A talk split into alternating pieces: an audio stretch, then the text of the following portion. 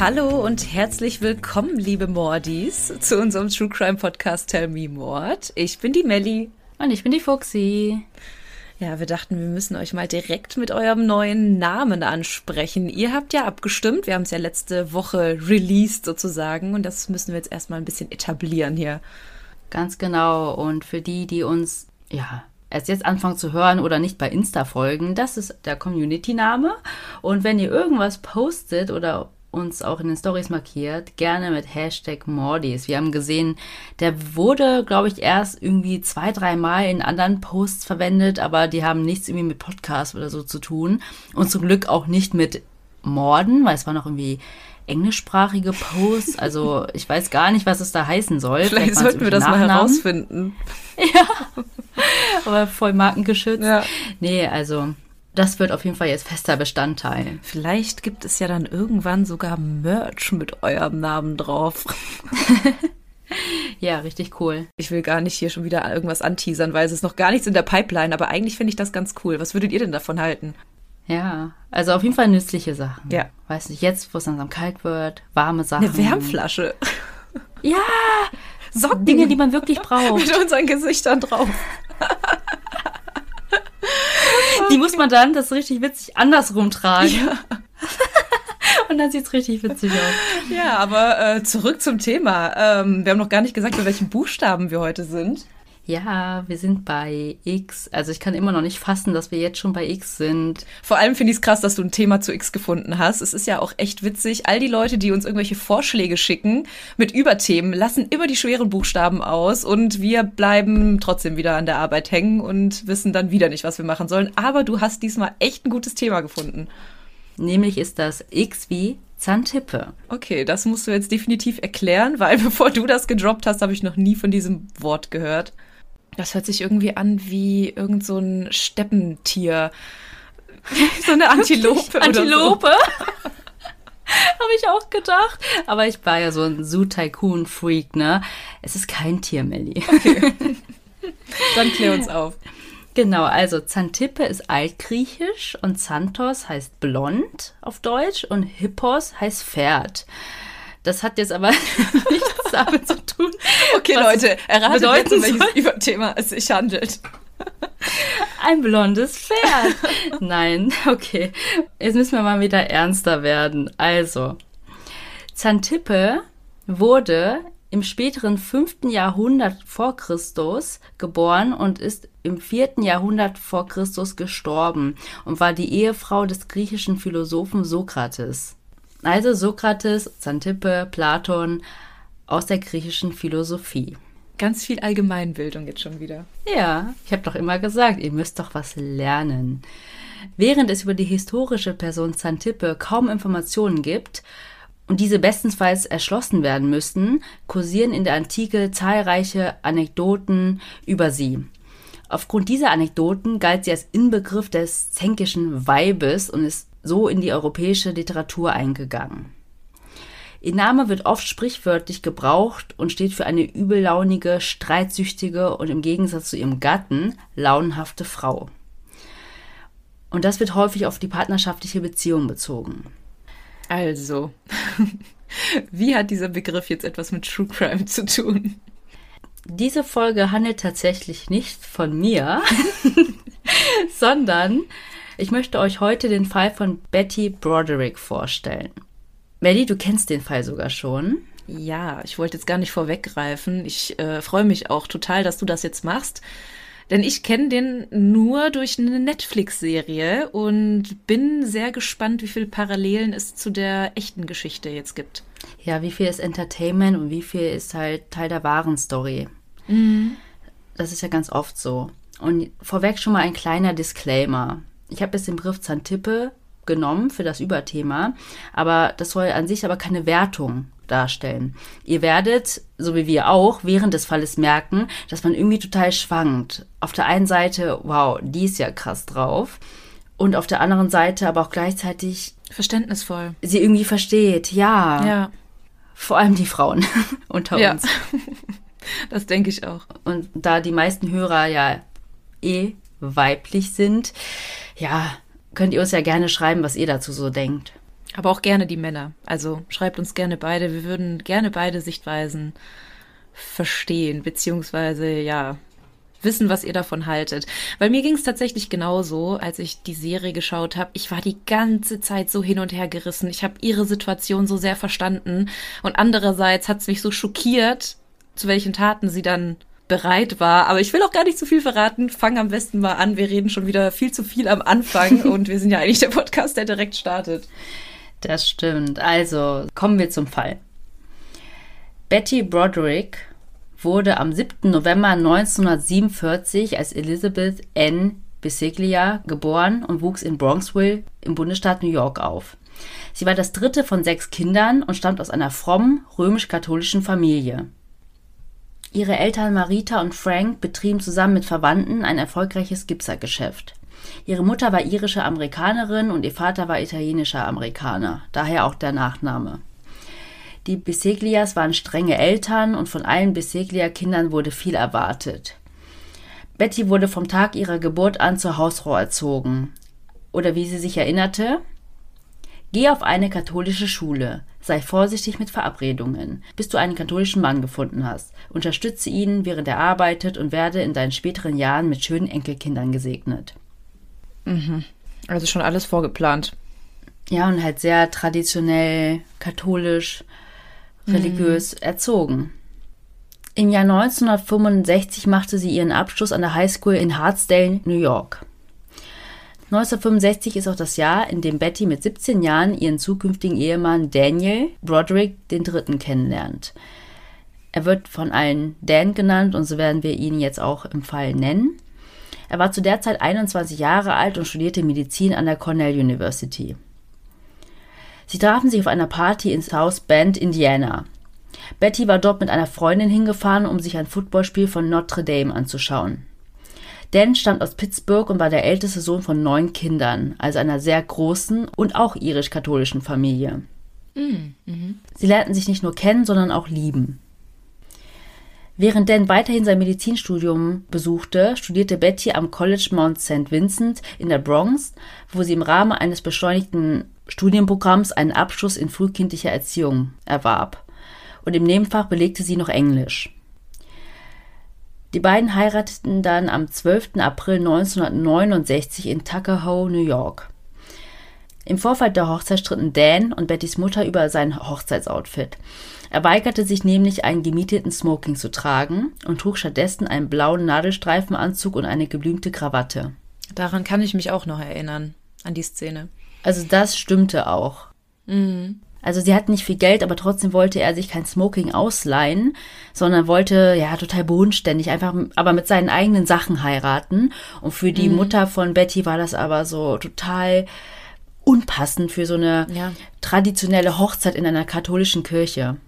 Ja, gerade auch mit dem Background, dass sie wirklich sehr religiös waren und auch Betty sehr religiös erzogen wurde, hielten die, glaube ich, sehr an so Tradition. festen Traditionen fest, mhm. genau. Genau, nach der Hochzeit verbrachten Betty und Dan dann ihre Flitterwochen in der Karibik. Und als sie zurückkamen, war Betty schwanger mit ihrem ersten Kind, der Tochter Kim. Nach der Hochzeitsreise zogen sie dann noch gemeinsam in Dans Zimmer im Studentenwohnheim der Cornell University. Also er war noch nicht mit seinem Studium fertig. Mhm. Und sie schwanger? Genau. In dieser kleinen Studentenbude. Also das entsprach tatsächlich auch der Wahrheit. Das war ja auch so in der Serie. Und ich weiß jetzt nicht genau, ob das nur an der Entfernung lag, aber das ist ja auch sehr traditionell und konservativ, dass sie auch dann erst zusammengezogen sind nach der Hochzeit. Mhm. Nach der Geburt von Kim schloss Dan dann sein Studium der Medizin an der Cornell University ab. Und die junge Familie hatte es schon von vornherein nicht so leicht, sich während dieser Zeit über Wasser zu halten. Also Betty arbeitete dann als Lehrerin, sogar bis einen Tag vor der Geburt der Tochter. Sie kümmerte sich so um den Lebensunterhalt der beiden. Und im Jahr 1971, also ein Jahr später, wurde dann sogar ihre zweite Tochter Lee geboren. Also hatten die schon zwei kleine Kinder mhm. und lebten in dieser kleinen, nicht mal Wohnung, es war ein Studentenzimmer. Ja. Trotz alledem kündigt Dan gegenüber Betty an, dass er sein medizinisches Fachwissen jetzt mit einem Jurastudium ergänzen oder verbinden möchte. und schrieb sich dann an der Harvard Law School ein. Ja, Genau, und das ist ja dann auch noch gerade in so einer Nische. Also wenn du dann halt auch das medizinische Fachwissen hast und dann auch noch die rechtliche Seite verstehst, dann bist du natürlich ein Jackpot für jeden, der nach einer Operation den behandelnden Arzt verklagen möchte. Ja, genau. Sie zogen dann gemeinsam als Familie von New York nach Massachusetts. Also auch während der Zeit dann in Boston versorgte Betty mit zwei Kleinkindern an der Hand die Familie mit Lehrtätigkeiten und auch mit Gelegenheitsjobs, wie zum Beispiel dem Verkauf von Tupperware und von Avon-Produkten. Während Dan mit Hilfe eines Studiendarlehens die juristische Fakultät besuchte. Im Februar 1973 brachte Betty dann ein drittes Kind zur Welt, das aber wenige Minuten nach der Geburt verstarb. Das zusätzliche Studium sollte sich aber lohnen. Dan wurde direkt nach seinem Abschluss im Jahr 1975 von einer Anwaltskanzlei in San Diego, Kalifornien eingestellt und sie zogen gemeinsam in die Gemeinde La Jolla in San Diego. Sie hatten während Dans Studiums finanziell eine harte Zeit, das haben wir jetzt schon mehrmals gesagt. Aber nun ging es ihnen endlich gut. Sie hatten viel Geld, beziehungsweise Dan verdiente viel Geld ein großes Haus, eine zusätzliche Skihütte in Colorado. Die Kinder besuchten die typischen Summercamps und gingen dann später auch auf Privatschulen. Also auch so ein typischer Selfmade-Mann. Ja, genau. Also das Geld kam ja nicht von zu Hause, sondern das hat er sich alles mhm. selber erarbeitet. Also auf jeden Fall auch beeindruckend, dass er es dann auch durchgezogen hat. Ja. Also damit auch erfolgreich wurde. Und Betty als Hausfrau schmiss Dinnerpartys, und kaufte viel ein, weil das Geld war ja da. Und auch wichtig, sie wurde dann genau zu der Hausfrau, die sie laut ihren Eltern werden sollte und auch werden wollte. Mhm. Das muss man an dieser Stelle auch sagen. Das war jetzt nicht alles gegen ihren Willen. Sie wollte das, das hat sie dann später auch in Interviews gesagt, auch in ihrem Buch. Dazu komme ich später noch. Das war auch ihr Wunsch. Sie wollte Mutter sein. Mhm. Eine gute Mutter sein.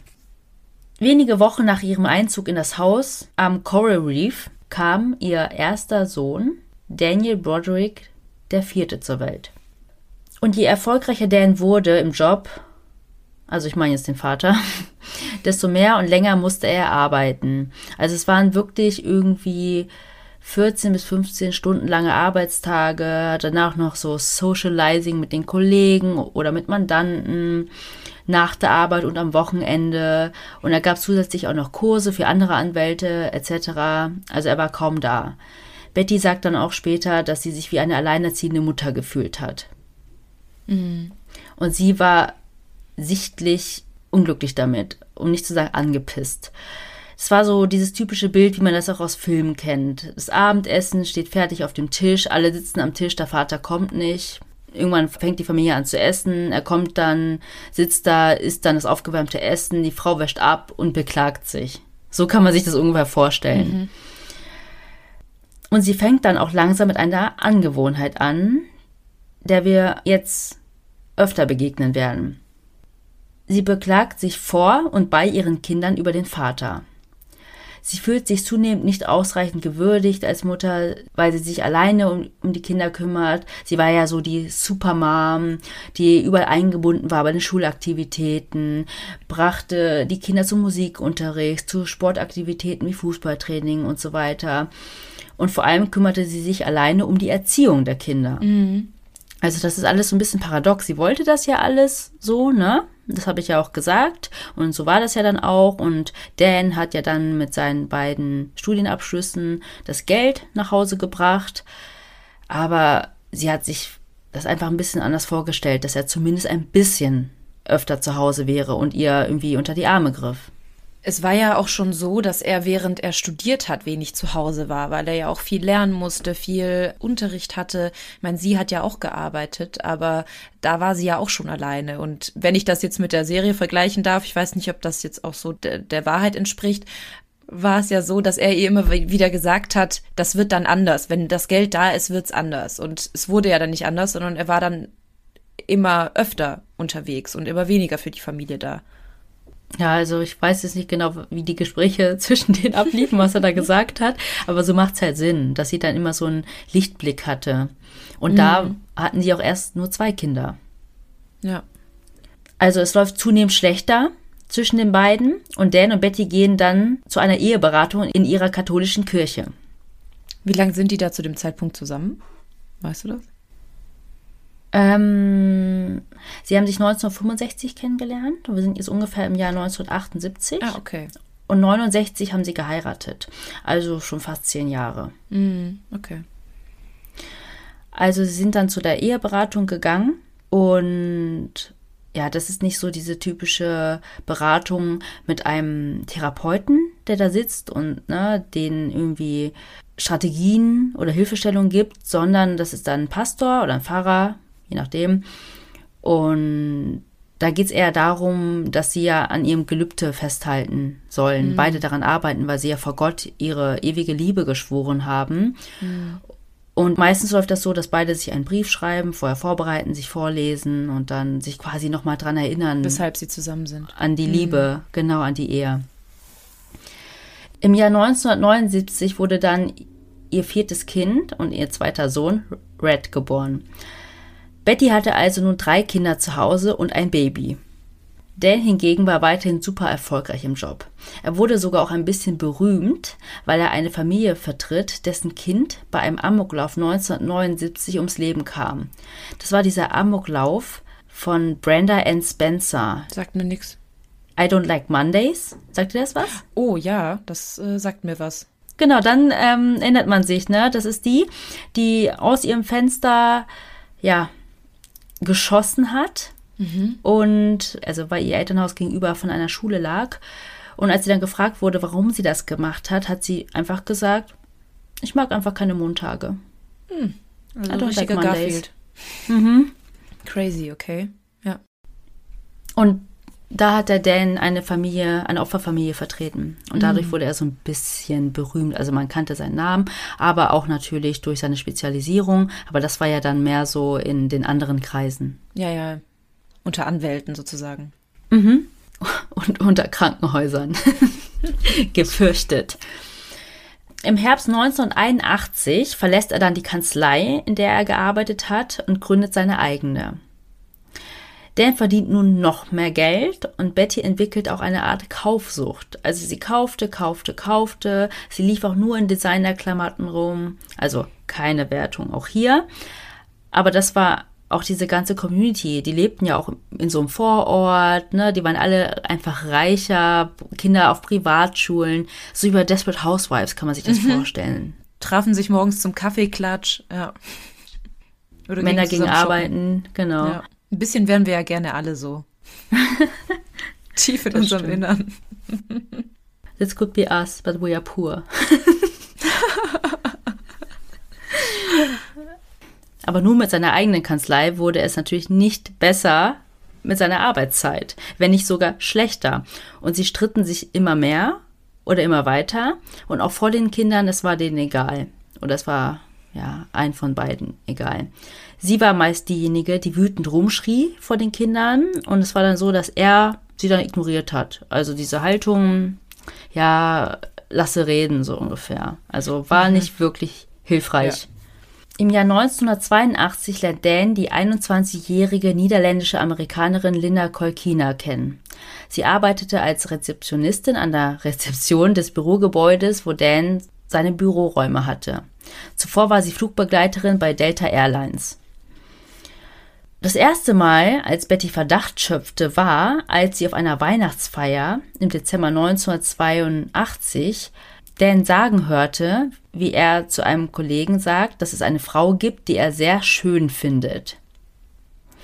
Betty vermutete daraufhin sofort, dass es sich um Linda handelte und dass Dan eine Affäre mit ihr hatte, was Dan jedoch bestritt. Okay, hatte Betty da äh, Linda schon irgendwie kennengelernt? Oder warum wusste sie, dass es sich um Linda handelt? Also sie wusste, dass es jemand von der Arbeit gewesen sein muss und dadurch, dass er ja da auch noch nicht viele Angestellte hatte, wusste sie, es war jemand im Bürogebäude und da hat sie, glaube ich, so ein mhm. bisschen recherchiert. Also ich musste auch echt aufpassen, dass ich da jetzt nicht durcheinander bringe mit der Serie. Ja. Ne? Aber dort wusste sie auf jeden Fall, dass es schon eine Frau gibt. Mhm. Eine andere, wenn er zu einem Kollegen sagt, da gibt es eine Frau, die ich sehr schön finde. ja. ja. Und er arbeitet ja auch sehr viel, also kann er ja fast nur jemanden irgendwo auf der Arbeit oder im Büro kennenlernen. Genau. Im Frühjahr 1983 im Urlaub in Europa mit der Familie bemerkte sie, dass Dan sehr angespannt war und nicht wie sonst im Urlaub. Im Sommer dann des gleichen Jahres nahm Betty die Kinder mit zum Camping, also alleine, und sie konnte Dan in der Zeit nicht telefonisch erreichen. Also die ganze Zeit über, ich glaube, die waren ein, zwei Wochen weg. Und als sie zurückkam, wusste sie, dass es ein Problem in ihrer Ehe gibt. Und das war Linda Kolkina. Er kaufte sich dann auch einen Zweisitzer, einen roten Corvette und eine Risky Business Sonnenbrille, was immer das heißen soll. Ich glaube, so eine Gangster-Aufreißerbrille. Eine Lederjacke und Betty dreht durch, weil sie dachte, das ist doch diese typische Midlife-Crisis. Mhm. Sie hat das selber schon erlebt, gehört von Freundinnen aus der Nachbarschaft, aus der Community. Von wegen, sobald der Mann 40 wird, landen die in einer Midlife-Crisis, haben dann eine Affäre. Es kommt raus, die Frau verzeiht und es geht irgendwie weiter. Mhm. Da sagt sie später auch aus, dass, hey, das war ja so standardmäßig dort. Natürlich verletzt sie das oder würde es sie verletzen, wenn sowas passiert. Aber es kommt dann halt nicht zur Scheidung oder Trennung, allein wegen der Kinder und Haus und keine Ahnung. Sondern man rauft sich dann irgendwann wieder zusammen. Genau. Und im Herbst 1983 stellt er dann Linda als seine juristische Assistentin ein, obwohl sie keine Ausbildung in dem Bereich vorweisen konnte. Sie hatte also kein Wissen über Jura oder Medizin und sie konnte auch nicht auf einer Schreibmaschine tippen. Und das bestätigte Betty nur mehr in ihrem Verdacht, Warum stellt er sie ein? Mhm. Weil er sie hübsch findet, weil da was läuft. Daraufhin stellt sie ihm ein Ultimatum. Also entweder du feuerst sie, du wirst sie los, oder du ziehst aus. Und er beteuert aber weiterhin, dass er keine Affäre mit Linda hat und Betty sich alles einbilden würde. Und er feuerte Linda nicht.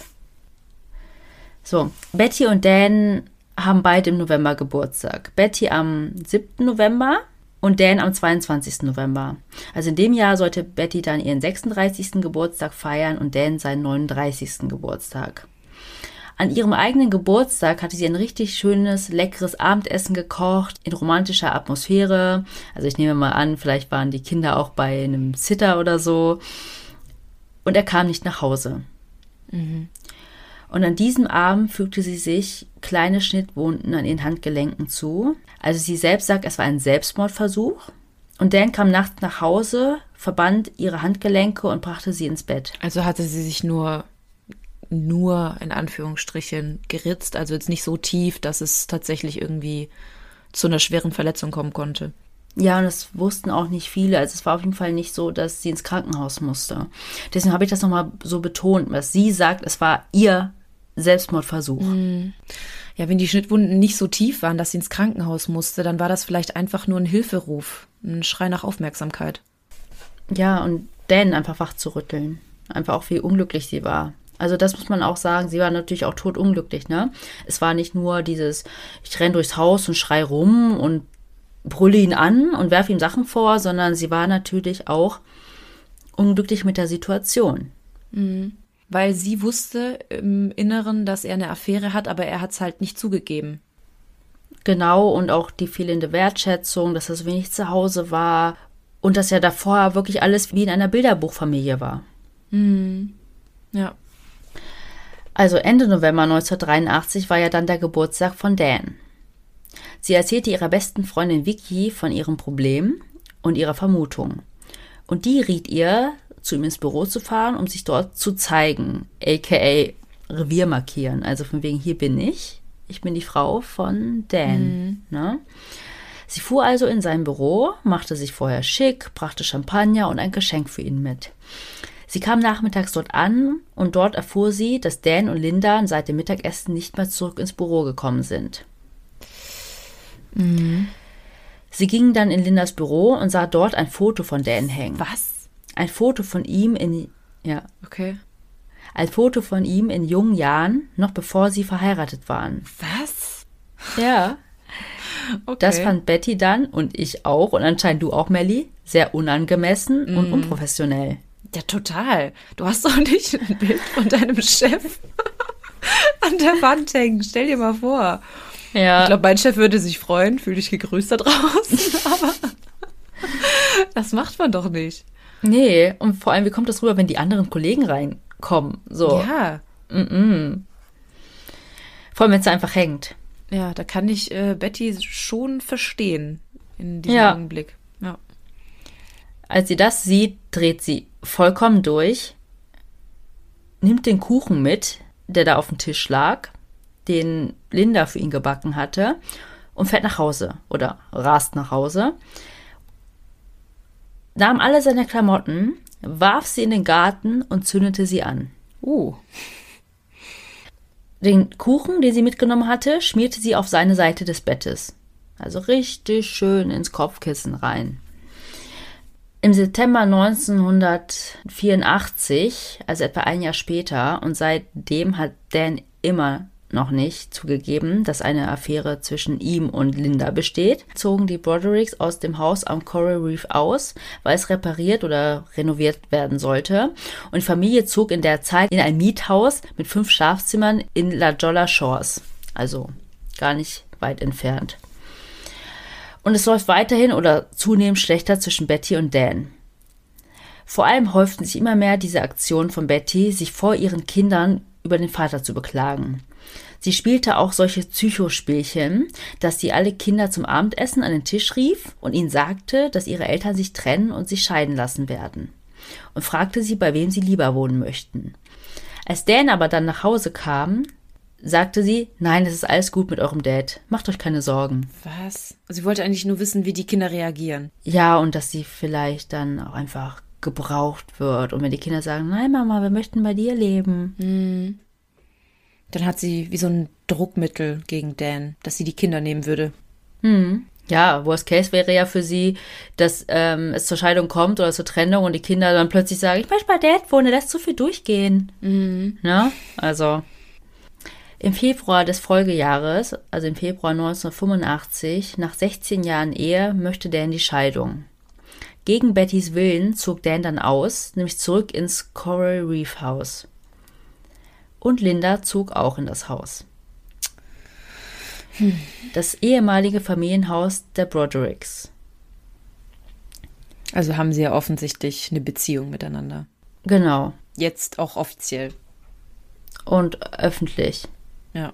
Er bekam schließlich auch das Sorgerecht für die gemeinsamen Kinder, nachdem Betty die Kinder eines nach dem anderen vor seiner Tür abgesetzt hatte.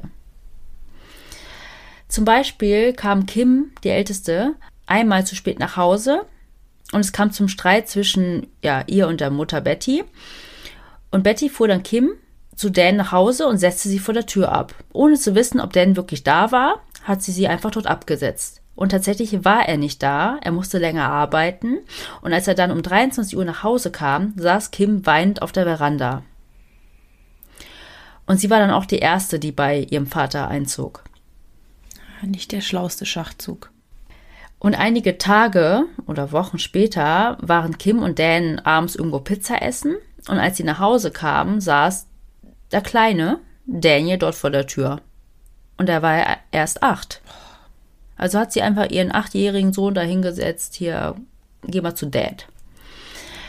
Aber nicht mit der Absicht, dass sie dann dort auch einziehen, oder? Sondern eher wie so ein, wie soll man das nennen? Als würde sie ihn irgendwie abnerven wollen, dass das Kind jetzt vor der Tür steht.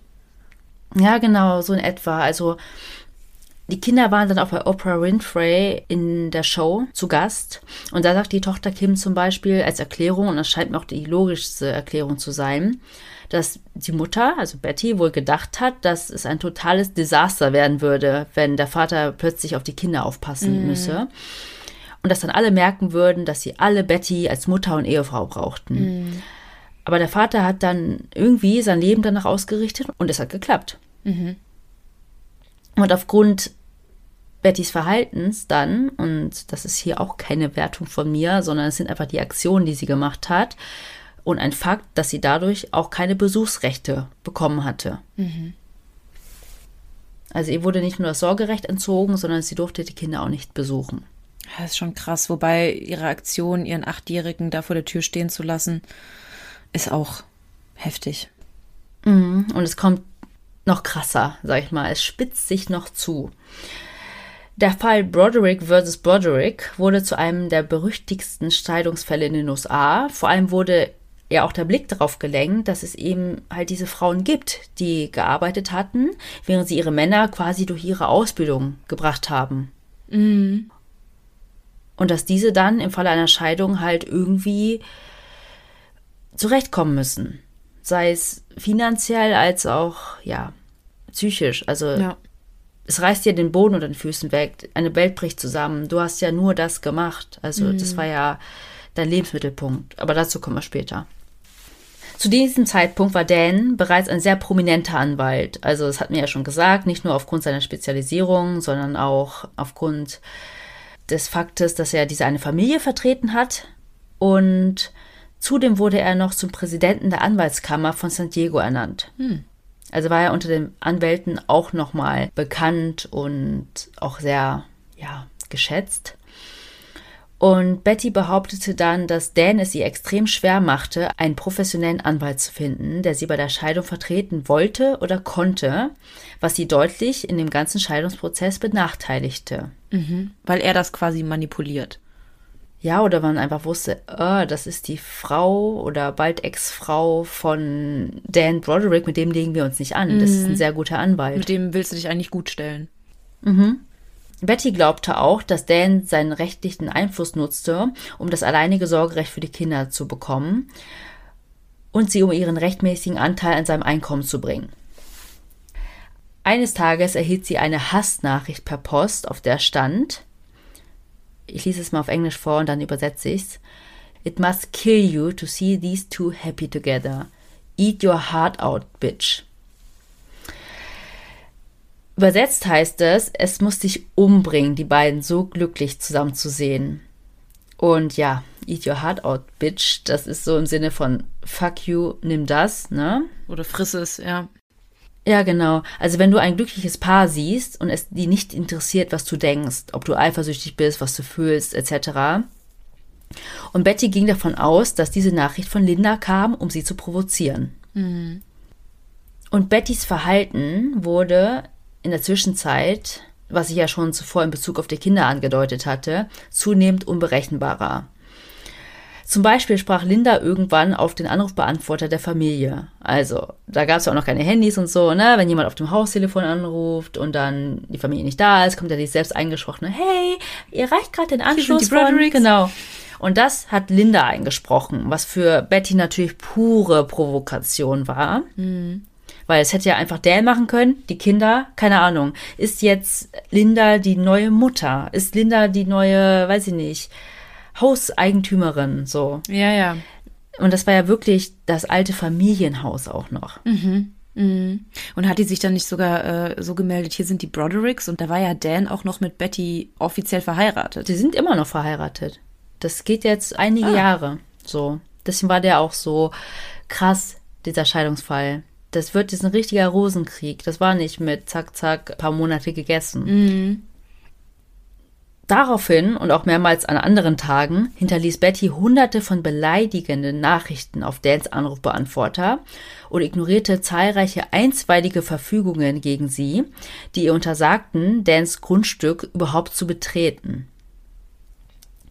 Sie wurde sogar zweimal wegen Missachtung des Gerichts inhaftiert. Sie verwüstete sein neues Haus, besprühte Wände und fuhr sogar mit ihrem Auto in seine Haustür, obwohl die gemeinsamen Kinder zu diesem Zeitpunkt im Haus waren. Boah. An dem Tag, nämlich im Februar 1986, erfuhr sie, dass Dan ohne ihre Einwilligung oder ohne sie darüber zu informieren, das Familienhaus verkauft hatte. Nach diesem Vorfall, also das ins Haus fahren, wurde Betty für drei Tage in eine psychiatrische Klinik eingewiesen. Betty bekam in der Zwischenzeit von Dan 9000 Dollar monatlich. Das war aber freiwillig von ihm, weil es war ja noch gar nichts gerichtlich entschieden. Und er zog von ihrem Unterhalt dann Beträge ab, wenn sie sich schlecht verhalten hatte, sagen wir mal so. Zum Beispiel zog er ihr 200 Dollar für jedes vulgäre Wort, das sie gegen ihn oder Linda verwendete, ab. 500 Dollar, wenn sie das Haus betrat und 1000 Dollar, wenn sie die Kinder mitnahm, ohne ihm vorher Bescheid zu sagen. Also er spielt ja so ein bisschen auch mit ihr, ne? Also er gibt ihr einfach so diese 9000 Dollar, einfach so, ohne dass irgendwas gerichtlich entschieden ist. Und dann bestraft er sie für jedes Fehlverhalten. Ich meine, so wie sie sich verhält, ist auch absolut nicht in Ordnung. Und dass sie auch Schimpfwörter vor den Kindern gesagt hat, geht auch überhaupt nicht. Aber es ist so, ja, so ein zweischneidiges Schwert, dass er ihr das dann auch noch so unter die Nase reibt. Ja, und irgendwie so ein bisschen, als ob er ihr das Taschengeld kürzen würde. Also, dass ja, sie ja total abhängig ja. von ihm ist. Und 9000 Dollar sind ja echt viel, ne? Also, total. Die Kinder ja. lebten ja auch gar nicht bei ihr. Mhm. Aber es ist gar nicht so viel im Vergleich zu dem, was er monatlich verdiente. Nämlich waren das circa 137.000 Dollar monatlich. Was? Was? Mann, wir sind falsch abgebogen, okay, Melly. Jetzt wird mir gerade klar, falsch abgebogen. ja. Ey, zuerst Medizin und dann bitte Jura. Ja. Und also er hat das halt immer wieder gemacht monatlich, dass er ihr Beträge abgezogen hatte. Und im November 1986 schuldete sie ihm sogar 1300 Dollar, weil sie so viele von diesen Strafen zahlen musste. Mhm. Weil sie halt gegen alles Absurd, Mögliche verstoßen ja. hat. Als er drei Wochen mit Linda in Europa war, um Urlaub zu machen, passte in der Zeit eine Babysitterin auf die Kinder im Haus auf. Also so weit ging das, dass die Kinder auch in so einer längeren Periode nicht bei ihr sein sollten. Mhm. Aber in dieser Zeit hat sie sich halt auch irgendwie immer Zugang verschafft, ne? Und die Kinder haben das ja alles immer nicht so richtig verstanden. Sie wollten ja auch ihre Mutter sehen und so, aber trotzdem sollte sie das Grundstück halt nicht betreten, ne? Und dann hat sie immer Sachen mhm. kaputt gemacht, ne? Sie hat Weinflaschen durchs Fenster geworfen, sie hat, ja, was ich schon gesagt habe, besprüht. Die Wände, ja. Ja, oder Sachen auch mitgehen lassen, glaube ich. Mhm. Und sie nutzte die Kinder und redete, wenn sie mit denen telefonieren durfte, den Vater immer schlecht. Sie erzählte ihnen, dass ihr Vater und ihre Mutter die perfekte Ehe hatten, aber dass der Vater dann verrückt geworden ist, seit er 40 wurde. Also von wegen, mhm es hat euer Dad eine Midlife-Crisis und macht unsere Familie damit kaputt. Also gibt ihm mhm. komplett die Schuld. Ja, was, das ist halt auch mega unfair. Also halt doch die Kinder da raus. Wenn ihr euch nicht versteht, dann, ähm, ja, ist das eure Sache, aber halt die Kinder raus. Ja, sie hat sich, wie gesagt, ich versuche auch immer so ein bisschen dann sie zu verstehen. Sie hat sich total hilflos gefühlt, ne? Also ihr Mann, ihre große Liebe, der Vater ihrer Kinder hat eine neue Freundin, mit der er sie sogar betrogen hat. Sie ist einfach, weiß ich, 15 Jahre jünger. Mhm. Ja, wie sagt man so schön auf Englisch? She snapped. ähm, sie dreht durch. Ja. Ich möchte euch deswegen mal ein Tape abspielen, nämlich von einem Telefonat, was Betty mit dem Sohn Daniel Jr. oder Daniel dem Vierten geführt hatte, als er zehn Jahre alt war. Scum, Danny. He's absolute scum. He has cheated and lied and around. There's nothing. Don't you think being mad for two years is enough, though, Mom? We're the best family in the whole world. We were all so happy. All the kids and me were so happy. We were just... I know well, going to be a lot happier if you just stop saying bad words. Well, you tell that slime ball. See what I mean, Mom? You're saying it right now. You better stop. Ja, das war's. Oh. Willst du erstmal die Übersetzung ja. machen? So. Also sie sagt zu ihrem Sohn am Telefon, er ist Abschaum, Danny. Er ist absoluter Abschaum. Er hat betrogen, gelogen und dann wird gepiept. Und ich nehme an, das soll heißen, durch die Gegend gevögelt. Da ist nichts. Und dann unterbricht Daniel sie und sagt, meinst du nicht, es reicht zwei Jahre lang wütend zu sein, Mama? Und dann sagt sie, wir hatten die beste Familie auf der ganzen Welt. Wir waren alle so glücklich. Ihr Kinder und ich. Wir waren so glücklich. Und er. Daraufhin sagt Daniel, ich weiß. Naja, wir wären viel glücklicher, wenn du aufhören würdest, Schimpfwörter zu benutzen. Und dann sagt Betty, na dann richte den Dreckskerl aus. Und dann sagt Daniel, siehst du, was ich meine, Mama? Du sagst es schon wieder. Hör auf. Hey. Und man hört ja auch, wie der kleine Junge die ganze Zeit dabei weint. Ja, der ist ja auch so verzweifelt. Überleg mal, der ist halt auch so klein und das läuft für ihn auch schon seit zwei Jahren. Und seine Mutter terrorisiert den Vater, seine neue Freundin und ja auch die Kinder, indem sie ja die ständig da auftaucht, obwohl sie nicht darf. Und das sehen die Kinder ja auch. Die lieben ja die Mutter, die wollen ja auch eigentlich, dass sie da ist, aber nicht so. Und vor allem macht sie sich ja damit auch total kaputt. Mhm. Ja, und das Ding ist ja auch, warum er ja auch zu ihr sagt, hör doch einfach auf, da werden wir alle glücklich, hör auf, ist nicht, weil er sagt, lass uns in Frieden, sondern er Mhm. und sein jüngerer Bruder Red, sie wollten ja bei ihr auch wohnen. Mhm. Ja, stell dir mal vor, die sind so klein, die wissen das, wenn die Mutter sich so verhält, dann dürfen die auch nicht zu ihr.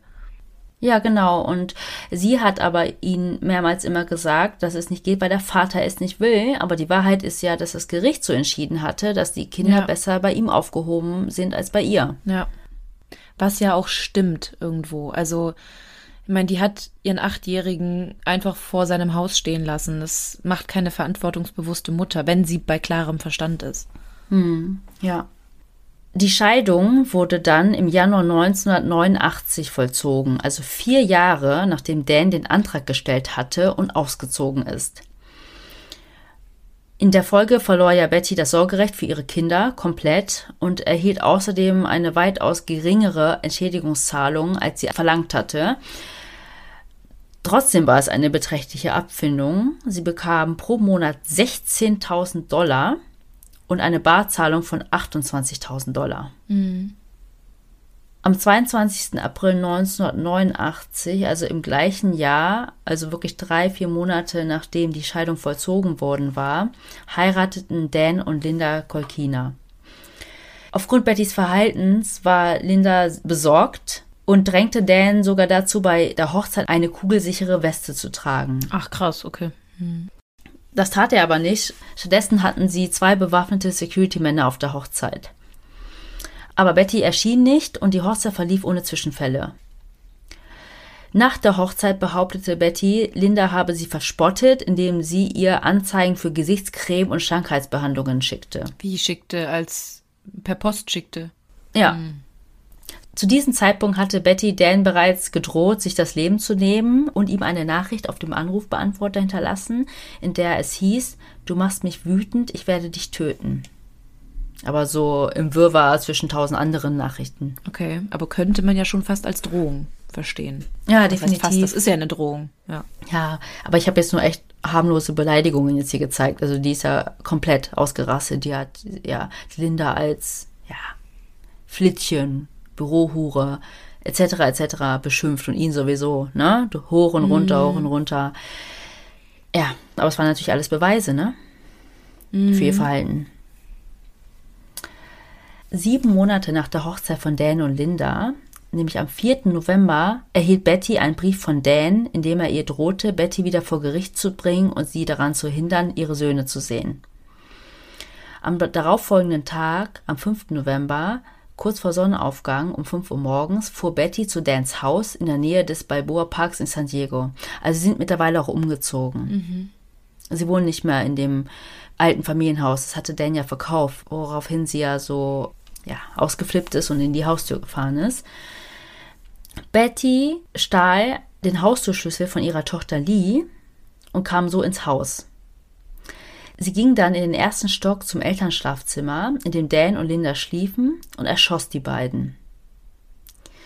Zwei Kugeln trafen Linda in Kopf und Brust und töteten sie auf der Stelle. Eine Kugel traf Dan in die Brust, als er offenbar nach dem Telefon griff. Also auf dem Nachttisch oder an der Wand, irgendwie über dem Nachttisch, hing ein Telefon und man konnte sehen, dass er sich so rübergebeugt hatte.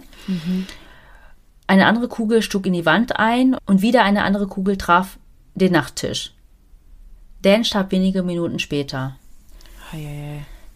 Dan stand 17 Tage vor seinem 45. Geburtstag und Linda war 28 Jahre alt. Das ging ja jetzt echt ratzfatz. Also irgendwie die ganze Zeit war es ja schon schlimm, die Situation.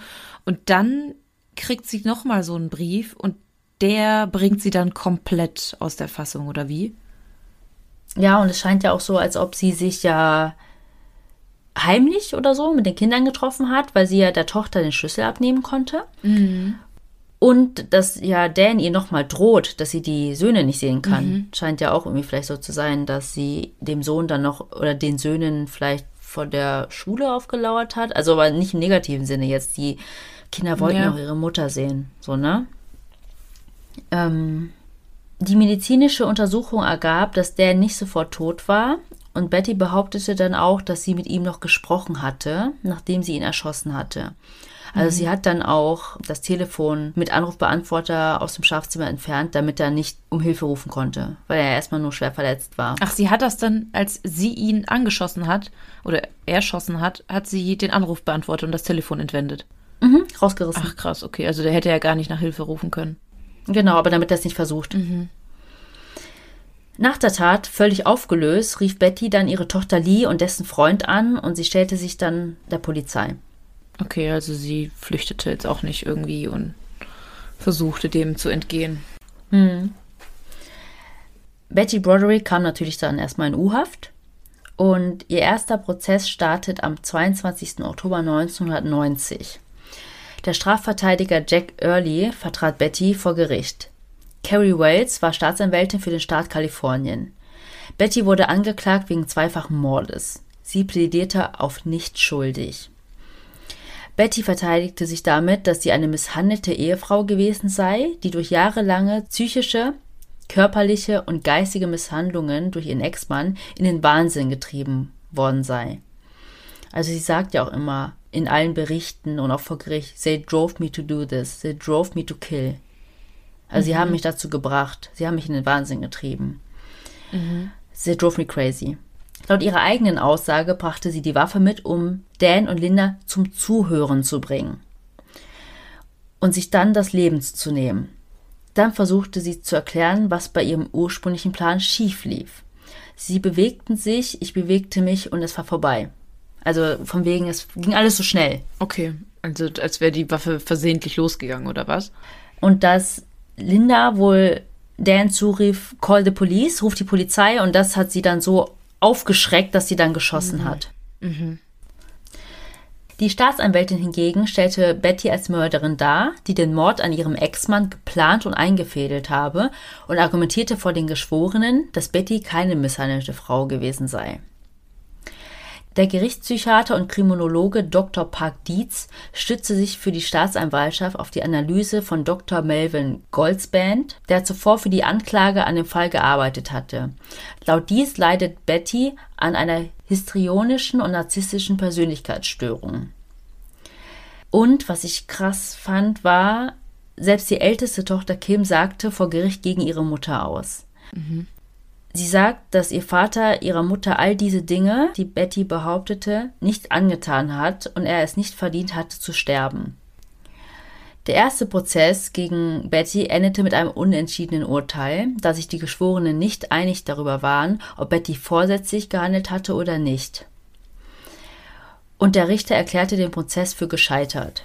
Ich kann das aber echt verstehen, also dass die Geschworenen da zu keinem Urteil gekommen sind, weil irgendwie, also ich will sie überhaupt nicht als unschuldig darstellen und das soll jetzt auch nicht so rüberkommen, aber ich kann mir schon vorstellen, dass es für sie eine echt schwere Situation gewesen ist und dass sie tatsächlich einfach, vielleicht einfach durchgedreht ist und dass sie in diesen Momenten einfach nicht zurechnungsfähig war. Genau, also Frage ist natürlich nach dem Strafmaß. Ja, klar. Ja. Zurechnungsfähigkeit, Mord, Totschlag. Betty wurde ein Jahr später, am 15. Oktober 1991, mit demselben Verteidiger und der gleichen Staatsanwältin erneut vor Gericht gestellt. Der zweite Prozess war im Wesentlichen eine Wiederholung des ersten Prozesses. Betty erklärte in beiden Prozessen, dass sie nie geplant hatte, Dan und Linda zu töten und dass ihr Verbrechen nicht vorsätzlich begangen wurde. Sie sagt nochmal genauer aus, dass sie ins Haus gegangen ist und sich danach nicht mehr so richtig erinnern konnte, was passierte. Also zumindest, dass sie sich nicht daran erinnern konnte, wie sie den Abzug betätigt hat. Doch die Staatsanwaltschaft spielte dann vor Gericht einige von den hunderten Nachrichten von Dans Anrufbeantworter ab, in denen Betty schimpft und droht. Und Und die Staatsanwältin war beim zweiten Mal erfolgreich. Die Geschworenen sprachen Betty in zwei Fällen des Mordes zweiten Grades schuldig. Betty Broderick wurde zu zwei aufeinanderfolgenden Haftstrafen von 15 Jahren bis lebenslänglich plus zwei Jahre für den illegalen Gebrauch einer Schusswaffe verurteilt, was dem gesetzlichen Höchstmaß entsprach. Sie befindet sich auch seit dem Tag, an dem sie den Mord begangen hat, in Haft. Also sie war zwischendurch auch nicht irgendwie auf Kaution auf freiem Fuß. Okay. Betty Broderick verbüßt ihre Strafe in der California Institution for Women, CIW, in Chino, Kalifornien. Im Jahr 2010 wurde ihr erster Antrag auf Bewährung abgelehnt, weil sie keine Reue zeigte. Mhm. Also wirklich keine Reue. Also nicht mal vorgespielt, sondern wirklich keine okay. Reue. Im November 2011 und im Januar 2017 wurde ihr die Bewährung erneut verweigert und beim letzten Mal haben sich zwei ihrer vier Kinder dafür ausgesprochen, dass sie im Gefängnis bleiben sollte. Ich wollte gerade schon fragen, ob sie nun Kontakt zu ihren Kindern hat, wo sie im Gefängnis ist. Ja, ich glaube nicht so richtig. Die Kinder waren ja bei Oprah, habe ich ja schon gesagt, zu Gast und das war so sehr kurz nach der Verurteilung und da hatten sie sie noch nicht besucht, aber wollten sie besuchen. Aber mhm. das Gefängnis ist auch sehr weit weg von San Diego. Also okay. das ist nicht irgendwie, weiß ich nicht, mal kurz im Bus steigen oder so, sondern echt mhm. Stunden an Fahrt. Und ich fand es halt einfach nochmal krass, weil wenn es dann zu so einer Bewährungsanhörung kommt, nennt man das so? Parole Hearing? Ich glaube schon, ja. Werden ja auch Familienmitglieder und so befragt. Und da gibt es ja ganz oft dann so auch in Filmen dieses, kannst du bitte in meinem Sinne sprechen und so. Und dass aber ihre eigenen Kinder, zwei von denen zumindest, gesagt haben, sie sollte lieber im Gefängnis bleiben. Und das war ja 2017. Und sie wird erst im Januar 2032 wieder für eine Bewährung in Frage kommen. Also du kannst ja nicht die mhm. ganze Zeit diese Anträge stellen und dann wird es jedes halbe Jahr geprüft oder sowas. Das wurde ja auch schon sehr oft dann abgelehnt. Ich kann aber schon verstehen, dass die Kinder gegen sie aussagen, wenn sie sogar bei den vorherigen Berufungsanhörungen keine Reue gezeigt hat. Ist ja irgendwo logisch, dass sie ihr dann auch nicht zutrauen, auf freien Fuß zu kommen. Ja, aber ja, ist halt schon krass. Das ist ja so. Ja, die eigene Mutter. Ja, 25 Jahre nach der Verurteilung. Mhm. Ja. Linda und Dan Broderick wurden zusammen auf dem Greenwood Memorial Park in San Diego beigesetzt. Und heute haben auch alle vier Kinder eine eigene Familie. Ich hatte ja schon gesagt, dass dieser Fall in den Medien ja große Beachtung gefunden hat. Also die LA Times, die haben so wirklich Artikel, Stories, alles Mögliche. Darüber auch alles noch online. Und es wurden auch Filme über sie gedreht. Einmal ein zweiteiliger Film. Ich werde euch das alles wieder in die Story packen und als Highlight, damit ihr da mal reinschauen könnt. Also, wir hatten ja schon gesagt, man muss natürlich immer unterscheiden, was ist Fiktion, was ist Wirklichkeit, weil es ja ein bisschen Entertainment ist. Aber trotzdem, einfach ein sehr interessanter Fall. Nämlich ist es einmal Teil 1, A Woman Scorned, The Betty Broderick Story und Teil 2 Her Final Fury. Wie gesagt, ein Zweiteiler. Und dann noch ein Film, da fand ich den Titel irgendwie richtig cool. Vielleicht nehmen wir den als Folgentitel, ich weiß es noch nicht, nämlich Till Murder Do Us Apart. Bis dass ein Mord uns scheidet. Mhm. Dann erschien 2015 noch Bettys eigenes Buch oder ihre Memoiren, Telling on Myself. Und im Jahr 2020 wurde eine achteilige Miniserie über Betty produziert und ausgestrahlt. Da hast du ja dich die ganze Zeit drauf bezogen, Melly. Nämlich mm. ist das die Staffel 2 von der Netflix-Serie Dirty John. Und schon mal als Tipp für euch, macht nicht den Fehler wie ich. Wenn ihr das sucht und plötzlich in Staffel 2 landet, schaut bitte auf Staffel 2. Ich dachte erst, es war ein Fehler Netflix, habe dann Staffel 1 geguckt, aber das war tatsächlich ein anderer Fall, bis ich es gemerkt habe irgendwann. Ja. Aber auch total interessant. Aber wie gesagt, falls ihr euch für die Story von Betty interessiert, es ist Staffel 2. Ja. Ja, und dann gibt es halt noch die beiden Interviews und Gastauftritte bei Oprah Winfrey. Einmal das Interview von 1992 wo Betty im Gefängnis sitzt und da war Betty auch sehr emotional, weint und sogar das fand ich so krass, wie Oprah Betty im Gefängnis besucht. Und sie laufen da so über diesen Innenhof und unterhalten sich. Also, wow. Crazy. Ja. Und ein Gastauftritt der Kinder Kim und Daniel Jr., wovon ich auch diesen einen Ausschnitt raus habe. Ja, und das war es tatsächlich mit dem Fall über die Zantippe. Richtig, richtig gut, dass du den gemacht hast. Mir haben gerade irgendwie kurz die Worte gefehlt, weil ich gar nicht genau weiß, was ich sagen soll. Also ich glaube, ihr habt gehört, dass ich die ganze Folge über irgendwie tatsächlich auch mit Betty mitgefühlt, weil vielleicht weiß ich nicht, weil man auch eine Frau ist und sich da irgendwie auch anders hineinversetzen kann und ihre ganze Story, dass sie ihr ganzes Leben eigentlich für die Familie auch irgendwo geopfert hat. Also sie hat ja wirklich für die Familie gelebt von Tag eins. Seitdem sie Dan kennengelernt hat, war sie ja immer für die Familie da, hat ihm geholfen bei seinem Studium, hat die Kinder quasi allein erzogen, während er studiert hat, dann gearbeitet hat und co. Und plötzlich von einem Tag auf den nächsten verlierst du alles. Du verlierst deinen Mann als erstes an eine andere Frau. Also so ein bisschen, ich denke, du wirst auch Fotos von ihr hochladen. Das ist ja, so fast eine Kopie von ihr auch gewesen. Wie sie früher aussah, das kommt Genau. dazu. Sie ist auch noch jünger. Ja. Ja, genau. Also auch blond, hübsch, groß. Also ja, und ich glaube, dass das für sie tatsächlich einfach zu viel war, dass sie einfach dann durchgedreht ist und vielleicht auch einfach nicht wusste, wie die Zukunft für sie aussehen würde. Ohne sie jetzt irgendwo in Schutz zu nehmen. Also ich versuche das nur irgendwo zu verstehen, wie sie zu so einer Tat dann am Ende fähig war. In ihrem Buch schreibt sie auch, dass als er die ganze Zeit beteuert hat, dass es keine Affäre gibt und sie sich alles einbilden würde, hat sie noch geschrieben, His lies drove me crazy. Also Ja, seine Lügen haben mich in den Wahnsinn getrieben. Genau das. Darauf wollte ich mich auch noch bezogen, weil das ist mir auch aufgefallen oder das ist mir gerade so eingefallen. Mir ging das mal genauso. Ich war auch mal in einer Beziehung und ich war mir zu 1000 Prozent sicher, diese Person betrügt mich. Und mir wurde immer wieder gesagt, nein, nein, das ist nur eine Freundin. Nein, du bist verrückt. Nein, das, das stimmt nicht. Und irgendwann fängst du an, an dir selbst zu zweifeln. Und wirklich, du interpretierst auch wirklich so Kleinigkeiten. Und ich bin wirklich kein eifersüchtiger Typ. So gar nicht. Nee, das stimmt. Aber ja, aber in so Situationen, wenn du dann denkst, okay, was stimmt nicht mit mir? Du wirst, du wirst wirklich, du wirst wirklich verrückt. Und am Ende kam halt wirklich raus, die Person hat mich betrogen und das war so eine Erleichterung für mich und ich wusste einfach, okay, ich kann auf mein Bauchgefühl hören und es war tatsächlich so, als immer mit dem Glauben, mit dir stimmt irgendwas nicht. Ja, und ich glaube, was auch noch dazu kommt, ist, also ist es vielleicht die frühere Zeit auch nochmal. Und dass, ja, ich oder wir, die meisten von uns nicht so einen konservativen religiösen Lifestyle haben. Das Frauenbild sich auch nochmal geändert hat. Wir selbstbewusste Frauen sind, wo es auch immer heißt, mach dich nicht abhängig von einem Mann, mach dich nicht abhängig. Ne? Natürlich gibt es Bereiche, da ist es immer ein bisschen schwer, was auch Kinder angeht und eine berufstätige Mutter zu sein. Aber jetzt heißt es ja ganz oft so, komm, reiß dich zusammen, du schaffst es alleine. Und Betty hat sich da aber alleine komplett verloren gefühlt.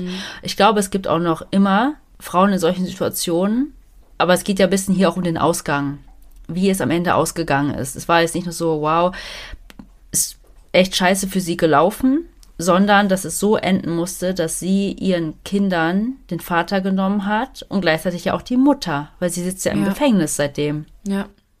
Ja, irgendwo war ihr Frust dann doch größer als die Liebe zu ihren Kindern oder ja, doch schon. Man darf auch nicht vergessen, sie sagt ja auch, es war jahrelang dieser Ja, ja, ja. emotionale, psychische Missbrauch, dem sie unterworfen war. Ja. Ja, es ist schwierig, das auch so zu sagen, weil sie ist ja auch komplett ausgerastet Dan gegenüber. Also ich kann auch seine Seite total verstehen. Es ist jetzt irgendwie blöd, immer nur sie in Schutz zu nehmen, aber ich kann auch ihn irgendwo verstehen. Er hätte sich vielleicht anfangs anders verhalten müssen. Er hätte vielleicht direkt sagen müssen, ich äh, kann nicht mehr in der Ehe, ich habe jemanden kennengelernt und da wirklich klare Schlussstriche ziehen. Aber es war irgendwo immer so, er wollte nichts sagen, dann hat sie es irgendwie rausgefunden, dann plötzlich waren sie zusammen. Also dafür, dass du halt so lange mit einer Person zusammen warst, kannst du ja schon irgendwo Ehrlichkeit verlangen. Und ich glaube, das hat ihr auch so ein bisschen gefehlt, also Betty. Ja, aber ihre Vorstellung war dann, wenn er es zugibt, dass die daran arbeiten. Sie wollte ihn ja einfach nicht Ja, verlieren. stimmt. Ja. Das kommt hinzu und wer weiß, was da wirklich passiert ist. Vielleicht war es erst nichts Ernstes mit Linda und Dan dachte sich, äh, bevor ich alleine dastehe, Unterhalt zahlen muss und meine Kinder nicht sehen darf, sage ich einfach, es gibt keine Affäre. Ach was, Linda will auch mit mir zusammen sein? Dann habe ich eine Affäre und will die Scheidung. Also, ja. ja. Ach ja, ja, man kann da, glaube ich, irrsinnig viel reininterpretieren in den Fall. Und ich bin echt gespannt, was ihr da draußen dazu sagt. Schreibt uns dazu sehr, sehr gern. Also mich interessieren beide Ansichten. Also wenn ihr was zu Dans Reaktionen sagen könnt, immer her damit und aber auch zu Betty. Oder zu beiden. Ja, ja. Ja. So, ja, wie immer am Ende unserer Fälle kommen wir natürlich zu unserer Rubrik und heute grüßen wir die liebe Sophia. Du hast uns geschrieben nach unserer Halloween-Folge letzter Woche, dass du genau an diesem Tag Geburtstag hattest und dass du dich riesig drüber gefreut hast, dass du eine Folge zum Geburtstag gekriegt hast und dass du Halloween bzw. deinen Geburtstag mit deinen Schwestern verbringst, die zwölf und drei Jahre alt sind. Also, liebe Sophia, fühl dich gegrüßt und herzlichen Glückwunsch nachträglich. Und deine Eltern wissen wahrscheinlich nicht, dass du uns hörst mit 15. Vielleicht haben sie das aber auch empfohlen. Also es gab ja einmal die Rubrik, die sagen, meine Eltern finden es nicht so toll, dass ich euch höre. Und die anderen kriegen das tatsächlich von ihren Eltern empfohlen. Also ich hoffe, dass das eher das zweite ist. Ja. So, und wie immer unsere alte Leier am Ende. Ihr könnt uns gerne genauso wie Sophia schreiben. Macht das bei Instagram oder über unsere E-Mail-Adresse tellmemodepodcast.gmail.com. Da freuen wir uns echt immer riesig drüber. Unser Nachrichtenfach explodiert zwar aktuell, weil wir einfach nicht hinterherkommen mit den Antworten. Keine Sorge, wir lesen alles. Manche Nachrichten schaffen es auch in unsere Folgen, aber seid euch gewiss, dass wir das auf jeden Fall gelesen haben. Bewertet uns sehr, sehr gern, wo ihr uns bewerten könnt, vor allem bei Apple Podcasts. Gerne auch einen kleinen Kommentar dazu schreiben, darüber freuen wir uns riesig. Wenn ihr möchtet, könnt ihr uns auch gern einen Kaffee bei Kofi spendieren. Den Link dazu findet ihr in unseren Show Notes. Und schaut bei Insta rein, dort posten wir dann auch immer Bilder zu den Fällen. So, liebe Mordis, dann sind wir am Ende dieser Folge angelangt und dann bleibt mir, Fuxi, und dir, Melli, nur noch zu sagen, was wir immer sagen, nämlich hoffen wir, ihr habt Lust auf mehr bekommen. Oder Mormort. Und bis zur nächsten Woche. Tschüss!